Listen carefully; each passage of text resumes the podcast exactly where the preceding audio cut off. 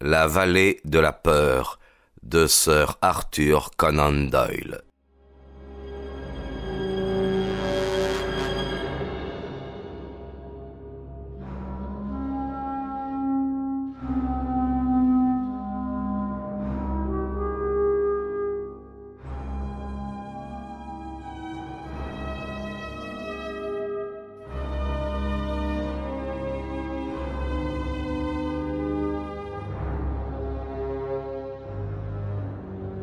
Les détectives et moi-même y fîmes probablement écho quand nous aperçûmes un homme qui semblait être sorti tout vivant du mur et qui s'avançait vers nous en émergeant progressivement de l'obscurité d'où il était apparu. Madame Douglas se retourna et se jeta à son cou. Barker lui serra affectueusement la main qu'il lui tendait. C'est mieux ainsi, mon chéri, répétait sa femme. Je suis sûr que cela vaut mieux. Vraiment, oui, monsieur Douglas, opina Sherlock Holmes. J'en suis certain, moi aussi. Douglas clignait des yeux comme quelqu'un qui serait brusquement passé des ténèbres à la lumière. Il avait une tête remarquable, des yeux gris hardis, une moustache dure grisonnante, un menton carré et proéminent, une bouche sensible. Il nous dévisagea successivement puis, à mon vif étonnement, il se dirigea vers moi et me tendit une liasse de papier. Je vous connais, me dit-il d'une voix qui n'était ni tout à fait anglaise ni tout à fait américaine, mais qui était douce et agréable. Vous êtes l'historien de l'équipe. Eh bien, docteur Watson, vous n'avez jamais eu une telle histoire entre les mains. Je parierais mon dernier dollar là-dessus. Racontez-la dans votre style, mais ce sont des faits, et vous ne manquerez pas de public. J'ai été cloîtré pendant deux jours et j'ai consacré mes heures de lumière en admettant que j'ai eu de la lumière dans ce trou à à exposer toute l'affaire. Elle sera bien accueillie par vous et par vos lecteurs. C'est l'histoire de la vallée de la peur. Voilà pour le passé, monsieur Douglas intervint paisiblement Sherlock Holmes. Mais nous désirons maintenant entendre l'histoire du présent. Vous allez la voir, monsieur, répondit Douglas. Puis-je fumer en parlant? Merci, monsieur Holmes. Vous êtes vous-même un fumeur et vous devinez ce que c'est que de rester assis pendant deux jours avec du tabac dans sa poche sans oser fumer, de peur que l'odeur de la fumée ne vous trahisse. Il était appuyé contre la cheminée et tirait sur le cigare que Holmes lui avait offert. J'ai entendu parler de vous, monsieur Holmes. Je ne pensais pas que je ferais un jour votre connaissance, mais quand vous aurez lu tout cela, il désigna les papiers qu'il m'avait remis, vous direz que je vous ai appris quelque chose de neuf. L'inspecteur MacDonald ne le quittait pas des yeux. Eh bien voilà qui passe ma compréhension, s'écria-t-il enfin. Si vous êtes monsieur John Douglas du manoir de Birlstone, sur la mort de qui nous enquêtons depuis deux jours, d'où venez-vous maintenant? Vous avez surgi comme un diable d'une boîte. Ah, monsieur Mac, dit Holmes en agitant l'index chargé de reproches. Vous n'avez pas voulu lire cette excellente compilation locale qui décrivait la manière dont le roi Charles s'était caché. À cette époque, les gens ne se cachaient que dans des cachettes à toute épreuve. Une cachette utilisée au XVIIe siècle pouvait fort bien resservir de nos jours. J'étais sûr que nous trouverions M. Douglas sous son toit. Et depuis combien de temps vous nous avez joué la comédie, monsieur Holmes? demanda l'inspecteur en colère. Combien de temps nous avez-vous laissé poursuivre une enquête que vous saviez absurde? Pas beaucoup, mon cher monsieur Mac. Je n'ai arrêté qu'hier soir mon point de vue sur l'affaire. Comme il ne pouvait pas être prouvé avant ce soir, je vous ai invité, vous et votre collègue, à prendre un jour de vacances. S'il vous plaît, que pouvais-je faire de mieux? Quand j'ai trouvé le ballot d'habits dans la douve, j'ai tout de suite pensé que le cadavre que nous avions trouvé ne pouvait pas être celui de M. John Douglas, mais bien plutôt celui du cycliste de Tunbridge Wells. Il n'y avait pas d'autre conclusion possible. J'avais donc à déterminer l'endroit où se cachait M. John Douglas avec, selon toute probabilité, l'aide de sa femme et de son ami. Il devait se trouver dans un endroit capable d'abriter un fugitif et attendre là le moment où il pourrait disparaître du pays.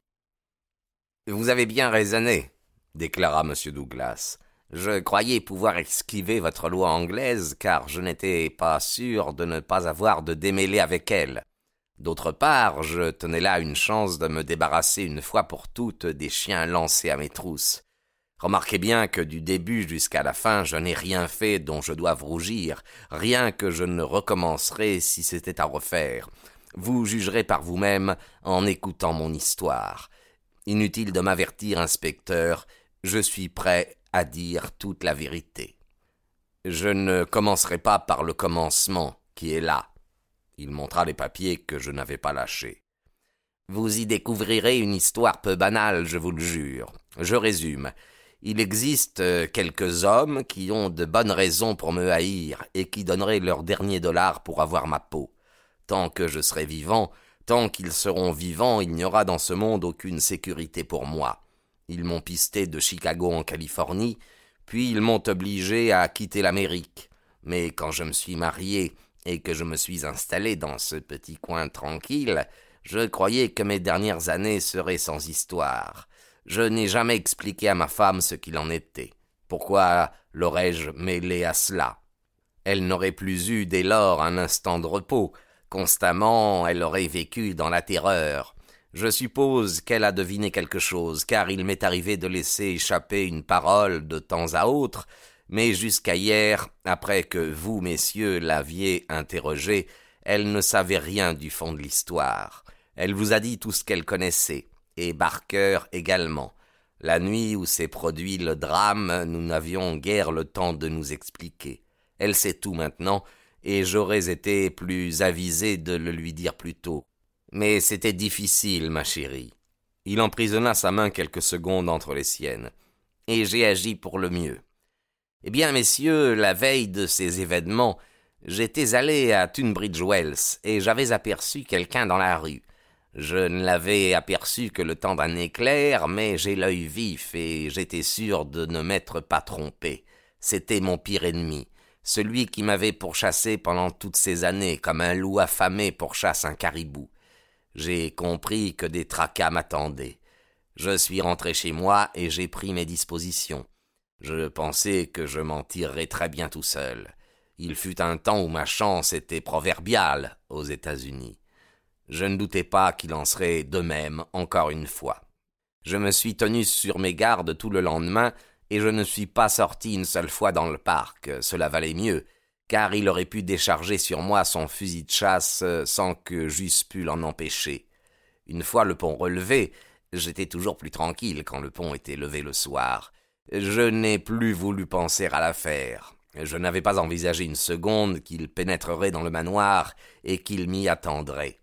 Mais quand j'ai fait ma ronde en robe de chambre, comme j'en avais l'habitude, je n'ai pas plutôt posé le pied dans mon bureau que j'ai flairé un danger. Je crois que, lorsqu'un homme a mené une vie dangereuse, il possède une sorte de sixième sens qui agite le drapeau rouge. J'ai vu le signal, et pourtant je ne saurais pas vous dire comment. Tout de suite, j'ai aperçu un soulier qui dépassait sous le rideau de la fenêtre. Dans la seconde qui a suivi, j'ai vu l'homme en entier. Je n'avais pour m'éclairer que la bougie que je tenais à la main, mais une bonne lumière provenant de la lampe du vestibule passait par la porte ouverte. J'ai posé la bougie, et j'ai bondi pour m'emparer du marteau que j'avais laissé sur la cheminée. Au même moment, il a sauté sur moi. J'ai vu briller la lame d'un couteau, et je l'ai frappé d'un revers de marteau. Je l'ai atteint sûrement quelque part, car le couteau est tombé sur le plancher. Leste comme un daim, il a fait le tour de la table et il a tiré son fusil, qu'il avait dissimulé sous son par-dessus. J'ai entendu qu'il l'armait, mais avant qu'il ait pu tirer, j'ai empoigné le fusil. Je le tenais par le canon, et nous avons durement lutté pour savoir qui s'en rendrait maître. Cette bagarre a duré une ou deux minutes. Nous savions que celui qui le lâcherait était un homme mort. Il ne l'a jamais lâché, mais il l'a tenu crosse en bas une seconde de trop. C'est peut-être moi qui ai appuyé sur la gâchette. C'est peut-être lui, en se débattant. C'est peut-être nous deux en même temps. Toujours est-il qu'il a reçu la double décharge dans la figure, et je suis resté là, stupide, à contempler ce qui restait de Ted Baldwin. Je l'avais reconnu à Tunbridge Wells. Je l'avais bien reconnu aussi quand il avait bondi sur moi, mais sa propre mère ne l'aurait pas reconnu si elle l'avait vu après le coup de feu. J'ai pourtant l'habitude de spectacles pas trop ragoûtants, mais j'ai failli me trouver mal. J'étais camponné au rebord de la table quand Barker est accouru. J'ai entendu aussi ma femme qui arrivait. Je me suis précipité à la porte et je l'ai arrêtée. Ce n'était pas quelque chose à montrer à une femme. Je lui ai promis que je la reverrais bientôt. J'ai dit deux mots à Barker. Il avait tout compris au premier coup d'œil, et nous avons attendu les gens du manoir. Mais personne n'est venu. Alors nous avons compris que personne n'avait entendu la détonation, et que ce qui était arrivé n'était connu que de nous. C'est à ce moment-là que j'ai eu une idée. Je l'ai trouvée formidable. La manche de Baldwin s'était relevée et la marque de la loge s'étalait sur son bras. Regardez. Douglas releva sa propre veste et sa manche de chemise pour nous montrer un triangle brun à l'intérieur d'un cercle, semblable à celui que nous avions vu sur le cadavre.